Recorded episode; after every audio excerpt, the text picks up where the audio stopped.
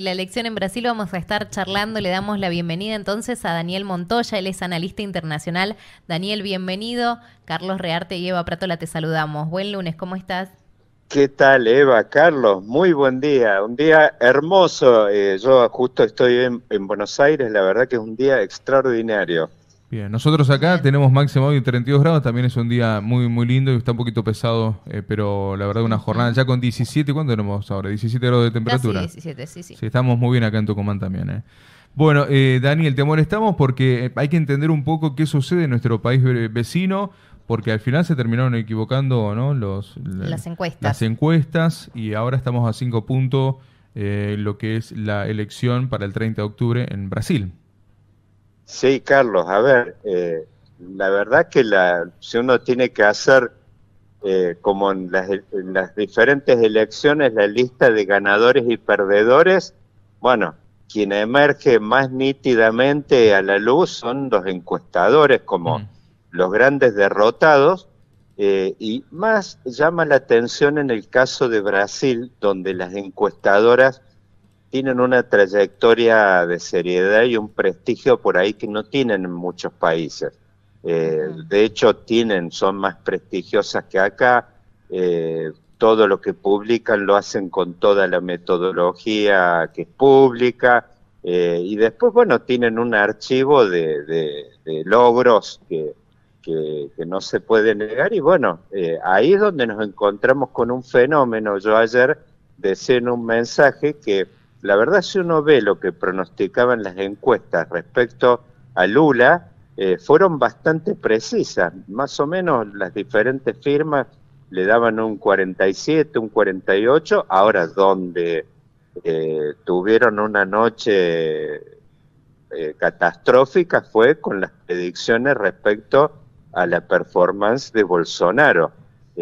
casi todas las encuestas, ninguna daba diferencias de menos de 10%, y bueno, eh, eso en definitiva terminó construyendo una imagen donde si uno tiene que ponerle un título a la noche, uno diría Lula, eh, Lula perdió ganando,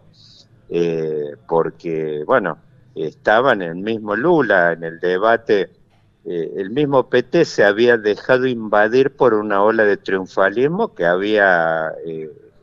había adoptado el propio Lula, que en el debate le termina diciendo a Bolsonaro, a usted lo van a mandar a su casa el domingo. Entonces, eh, se encuentran ahí, uno puede especular si con Bolsonaro no ocurrió algo similar a lo que ocurría acá en Argentina en los 90 con Menem. Si uno preguntaba, a Menem no lo votaba nadie en aquella época. Y después uno abría las urnas y se encontraba con otra realidad. Es posible que haya algún elemento de ese tipo, que es un voto vergonzante. Eh, la verdad es que el hecho de Bolsonaro, y uno hemos visto en el último tramo de la campaña, y bueno, me parece si uno, a ver, tiene que tomar por ahí los dos condimentos el balance un poco de la gestión de Bolsonaro en la economía no es muy diferente a la situación que ha tenido Argentina prácticamente en la última década, estancamiento del ingreso per cápita. Brasil no crece prácticamente, al igual que Argentina, es una situación bastante parecida, por supuesto con condimentos diferentes, en el sentido que en Argentina el problema número uno es la inflación, a diferencia de Brasil, donde es el desempleo quizás más parecido a lo que fue acá el final de la etapa de la convertibilidad, el desempleo en muchos estados que está pisando 15%. Y después, bueno, lo que vimos que fue por ahí más ríspido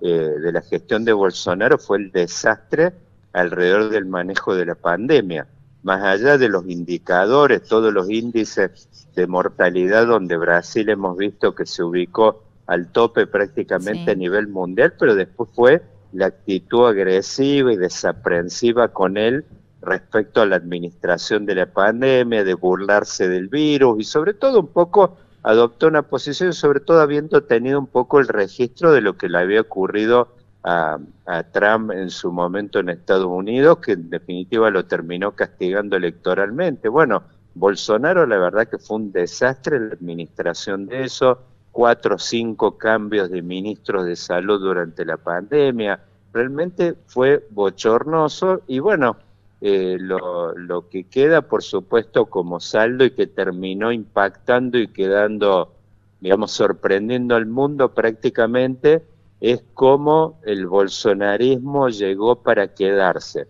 Si uno ve el mapa de Brasil hoy, Lula,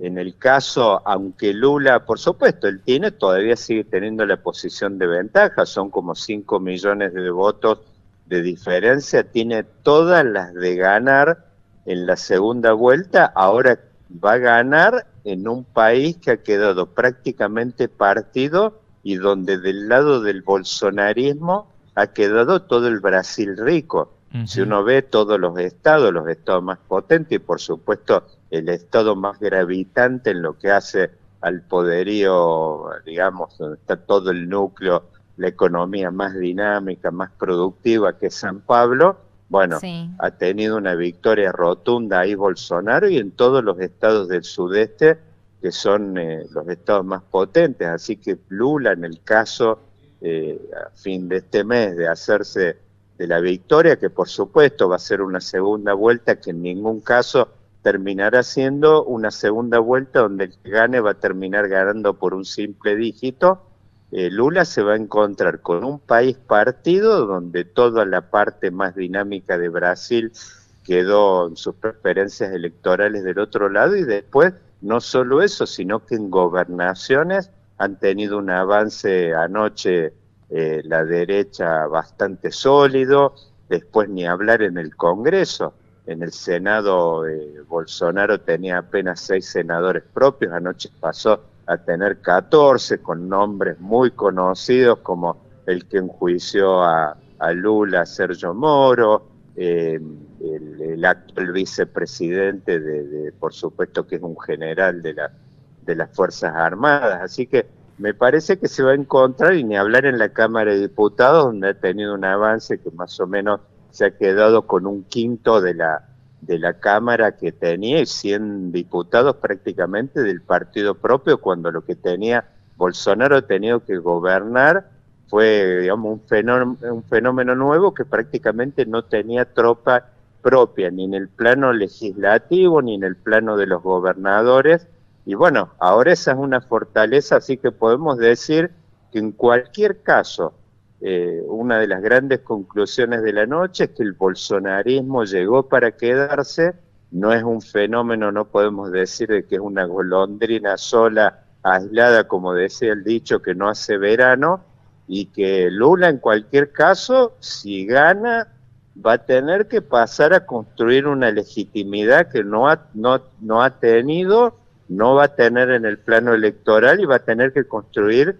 una legitimidad de ejercicio y teniendo que entenderse con muchos sectores eh, bastante hostiles y va a tener que tener una gestión obviamente de un pragmatismo prácticamente que la ha tenido Lula no vamos no, no, no es mucha novedad en eso de que sus gestiones económicas han sido cediéndole lugares a, ministros muy conocidos como Meireles que eran venían del establishment. En eso ha sido muy pragmático, pero va a tener que tener en cualquier caso un pragmatismo inédito y lo que podemos decir ya es que de alguna forma el centro de gravedad de la política brasileña obviamente que se ha corrido mucho más a la derecha. Eso ya es una conclusión nítida de la noche, que eso es un tema, que es un fenómeno por ahí también que, que, hay que tenerlo en cuenta para lo que viene, porque me parece que de alguna forma es un movimiento que está haciendo bastante sintonía con muchas cosas que están ocurriendo en la región, en el sentido de que su triunfo, su, su triunfo, digamos, más simbólico, no, no en las urnas, por supuesto no en el conteo de Bolsonaro, pero sí esta este triunfo más bien psicológico, obviamente que debe haber repercutido en el humor. Sabemos que tuvo el apoyo de Trump en las vísperas de la, de la elección y por supuesto que acá mismo en Argentina lo deben haber visto con simpatía muchos eh, eh, líderes y muchos espacios políticos por ahí que están creciendo y que tienen una afinidad en ese sentido, como por ahí el más resonante, más conocido, por supuesto, el de Javier Milei. Claro, Daniel, porque em, ayer más o menos cerca de las 8 de la noche, incluso eh, los primeros escrutinios daban como ganador a Bolsonaro porque se aventajaba casi dos puntos de Lula. Finalmente esto después se revierte, pero lo que estás marcando es eh, justamente eh, un Brasil partido en dos, por un lado los estados más eh, populosos, digamos, un poquito también más pobres eh, del lado de Lula y los estados más ricos que concentran el capital de Brasil del lado de Bolsonaro y la derecha. Y sí, mira, si vos ves ahí, Eva, haciendo un poco una analogía de lo que es de la Argentina, y es una situación donde estás reproduciendo bastante parecido lo que ocurre acá en el sentido de que tenés por ahí un frente de todos, un kirchnerismo con mucho arraigo en la tercera sección electoral de la provincia de Buenos Aires, que son los núcleos más pobres de la, de la Argentina y después por ahí en las provincias del norte, y del otro lado, por supuesto, una oposición, un Juntos por el Cambio con mucho más anclaje en eh, la ciudad de Buenos Aires, todos los núcleos urbanos y productivos de la mm. región pampeana. Sí, Córdoba. Y bueno, eh, Córdoba, Mendoza, Santa Fe, bueno, el interior de la provincia de Buenos Aires. O sea, uno si ve el mapa, el color del mapa de la última elección de medio término de la Argentina de, de del año pasado, y bueno, prácticamente uno ve un mapa muy similar a como ha quedado Brasil. Uno ve un mapa rojo muy intenso en el nordeste y en el noroeste, en el noroeste sobre todo, es ese Brasil del Amazonas mm. profundo, son las regiones más pobres y muchas de ellas despobladas. Y bueno, y después eh, prácticamente San Pablo es el 40% de la economía brasilera, que en una vez uno lo puede asimilar a todo lo que es acá la cava y, la, y el primer cordón, que bueno, por supuesto, está todo el núcleo de los sectores productivos, el poder mediático, empresarial, todo el círculo rojo ese tan poderoso que tiene Brasil, y bueno, eso está del otro lado y por eso yo digo lo que hacen, más allá de quién termine siendo el nombre, en definitiva la, sigue teniendo por ahí las chances de su lado Lula, eh, lo que está claro es que va a ser un Brasil muy, muy difícil de gobernar. Vamos a tener en cualquier caso un país eh, muy, muy inestable, con, mm. muchos, con muchas complejidades para lo que viene en lo inmediato acá al lado. Lo que se esperaba, por supuesto, de haber gente a puertas cerradas hoy acá con la cara muy larga que se quedaba esperando por ahí que obviamente estaban esperando en un momento tan delicado del gobierno argentino y ya en lo que hace a las repercusiones nuestras directas que estaban esperando con mucha ansiedad un triunfo de, Lula nítido como para darle un poquito de estabilidad y de acompañamiento al gobierno nuestro en la región. Y bueno, eso no ocurrió, así que me parece que así como quedaron con la cara larga muchos militantes y actores políticos brasileños que esperaban, por supuesto, una vuelta una vuelta arrolladora de Lula, eso no ocurrió, me parece que también acá por este lado eh, el gobierno va a tener que esperar un mes para, para tener un resultado final y seguramente en cualquier caso lo que va a quedar, me parece que es el saldo que es un poco... Eh, Carlos Eva el signo de la época. Una época de mucha incertidumbre, complejidad, inestabilidad política. Brasil, en cualquier caso, lo que ha hecho Bolsonaro estos últimos meses de cebar tanto la emisión y, el gasto público, eh, va a tener un impacto muy fuerte en cualquier caso. Si él continúa en el gobierno o gana Lula, en cualquier caso Brasil va a tener que encarar lo que nosotros un poco estamos viviendo acá como el debate permanente, que es eh, eh, un ajuste, mm. Un ajuste muy muy fuerte va a tener que encarar el año próximo porque Brasil, sobre todo Bolsonaro, estos últimos meses ha tenido un plan, como decían acá, platita, acá ayer a platiña, claro. Una, expansión del gasto, sí, una expansión brutal del gasto público en un esquema donde, por supuesto, no tiene los problemas agudos que tiene la Argentina con fondos monetarios, escasez de dólares, esas cosas, pero ya les un poco como les decía, los problemas de Brasil un poco están del otro lado y tienen mucho que ver con el tema del crecimiento del desempleo, la recesión, el crecimiento de la pobreza, eso en cualquier caso el gobierno que sea que termine va a quedar un gobierno con el poder político eh, debilitado, eh, con un país dividido